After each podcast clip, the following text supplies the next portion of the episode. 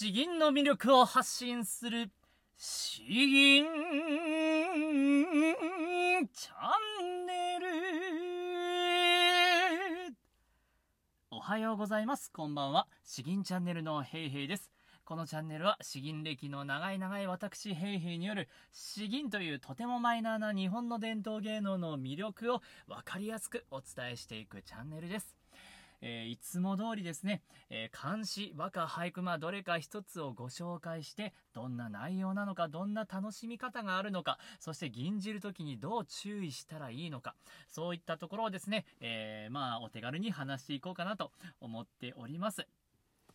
ということで、え今日もやっていきましょう。今日ご紹介するのはですね、関尺楼に登るという漢詩ですね。王士官という、まあ、唐の時代に生きた方が作られたものになっております。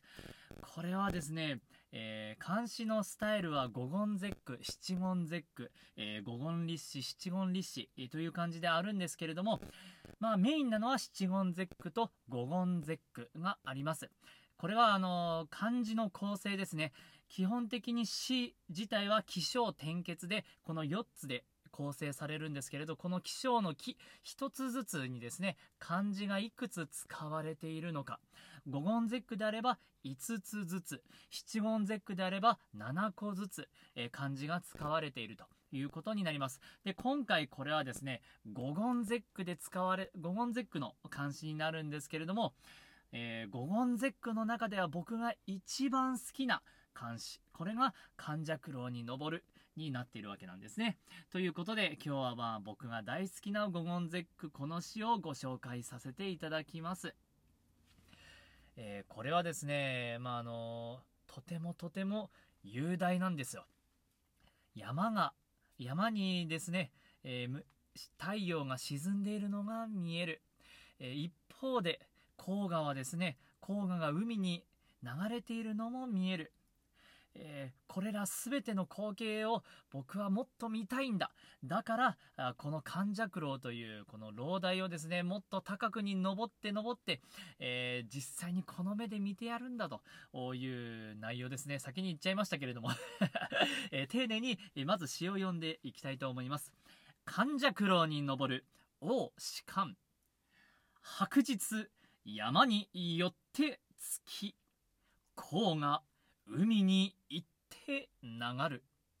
千里の目を極めんと欲してさらに登る一層の牢まず関尺牢え関尺っていうのは、えー、ウグイスらしいですね。牢っていうのはまあ高い建物です。えー、ウグイスの塔に登りました。あそういう内容になりますね。えー、山東省にあるんだったかなちょっと間違ってたらごめんなさい。えーという場所に、まあ、現在も、もう有名な観光地として、えなっているので、関尺楼で調べていただければ分かりやすいかなと思います。白日、えー、白に日曜日の日と書きます。まあ、大きな太陽のことですね。えー、夕日を指しているそうです。白日、山によって月。えー、山に、山陰に沈んでいるのが見えると。月というのは、あ尽きるっていう意味ですね。えー、命が尽きるとか、そういう月です。山によって月。えー、黄河。黄河は、あの、まさに川のことですね。黄河。海に行って流る。えー、黄河が遠く流れて、海に入っているところが見える。えー、千里の目を極めんと欲して、この雄大な眺めを、この千里の遠くまで見たい。その、そこまで極めたい、えー、そういう気持ちからですね、さらに登る一層の牢、えー、この楼台をさらに上の方に、上の階へ登ったのであるということです。これですね、あの、地理で、実際にあの地図上で調べてみたらわかるんですけれども、だいぶ周り一帯が平野なんですね。高い山なんてどこにもないんですよ。だから白日山によって月、えー、こういう風に山陰に沈んでいる太陽なんて見えないんですね。地平線に普通に沈んでいるように見えちゃうんですよ、実際は。で、黄が海に行って流る。こういう風にこっちの方もですね、黄が海の方まで絶対に見えないんですよ。この唐の時代、えー、そんな地図があるわけでも明確な地図があるというわけでもないんですね。そんな Google マップで見えるような感じがあるわけでもないんです。これは完全に、えー、想像の世界なんですよ。遠くの方にきっと山に山陰に太陽が沈んでいるんだろうな、えー、一方でこの東側ですね東の方はですね、えー、黄河が海に流れていっているはずだ、えー、こういう想像の世界ですこの想像の世界をですね想像で終わらせずに千里の目を極めんと欲してもう具体的に実際にこの目で見てみたいんだ。あそういう気持ちが入ってるんですね。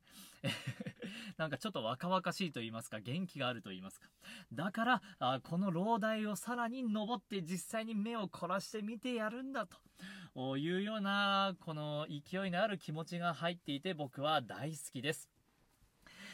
ではこれ吟じていく際にですね結構難しいんですよ僕が詩吟の先生に五言絶句で一番最初に学んだのが、この出だし、白日ですね。白日。このたった一言。この一言でですね、最初10秒以上の長さを持たせないといけないんですよ。五音絶句の難しいところは七言絶句に比べてセリフの数が少ないんですね。セリフが少ないということは、節回し、声を伸ばすというこの詩吟の特徴なんですけれども、この節回しでいかに聞かせるかというところがポイントになってきます。ただ、ひたすら伸ばしてもですね、なんか冗長な感じになってしまうので、そうではなくて、でもきっちりと表現しないといけない。特に難しいのがこの出だしの白日なんですね。白日みたいな感じで、ただダラダラと伸ばしちゃいけないんですよ。えーしっかりと揺らして、しっかりと主音というベースになる音に落として、でも最後ぴったりと揺らしてキュッと止める。このメリハリの効いた節回しが求められるということになります。まあ、あの、この後吟じるんで、この白日いかに丁寧に吟じているか、あ気を張って聞いてもらえればいいかなと思います。そしてですね、えー、全部が全部のんべんだらりとやってしまうと、聞いている人も疲れてくるんですね。だから、白日でしっかりと伸ばした後は、山によって月。えー、ここら辺はテンポよく行かないといけないんですね。緩急です。その次に、甲賀ですよ、甲賀。もう、めちゃくちゃ長い甲賀ですよ。これがですね、この節回しでも長いんですね。長い。えー、声が、息が持たなくなってくるんですけれども、そこはたっぷりと、丁寧な節回しで、えー、表現するということになります。えー、この白日、黄河、そして緩急ですね。これが前半の難しいところです。本当に難しい。そして後半ですね。後半は、この千里の目を、えー、ここがいいんですね。本当に遠くまで見たいんだという気持ちを込めて、高い高い音が入ってきます。高校音と呼ばれる音が、千里の目を、目をのところで高校音が入ってくるので、お腹にぐっと力を入れないと、この声は出せない、出しにくくなってしまいますね。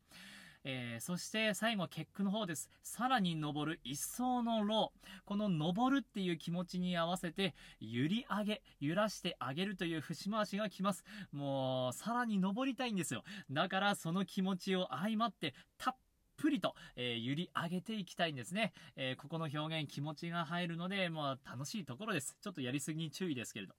で、さらに登る一層のロー。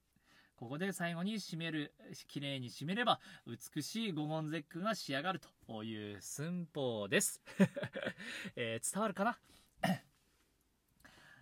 ということでですね、まあ、あ楽しく聞いてもらえればあ幸いです。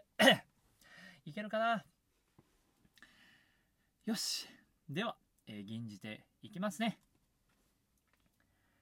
患者苦労に登るおしかん。白日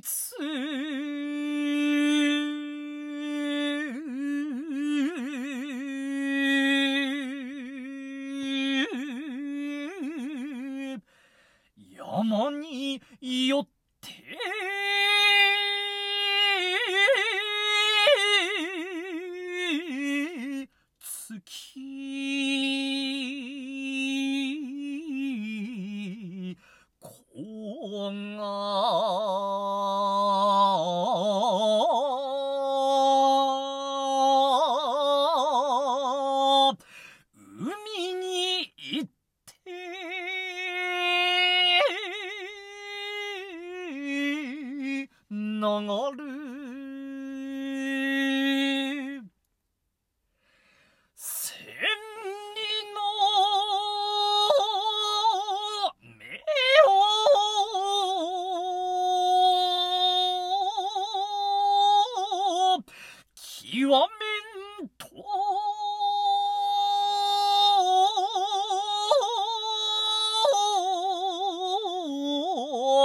欲して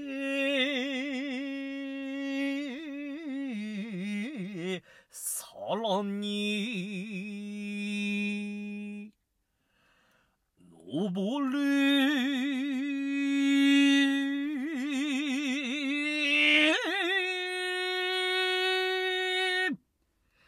い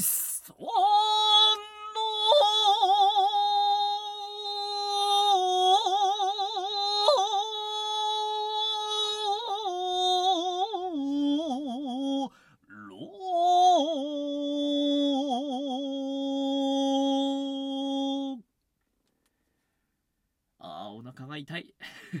腹式呼吸が鍛えられます。いかがでしたでしょうか？えーお話ししたところ、えー伝われば幸いです。今日はこんな感じですかね。次はまたあさってになります。詩吟の魅力を発信する詩吟チャンネルどうもありがとうございました。バイバイ。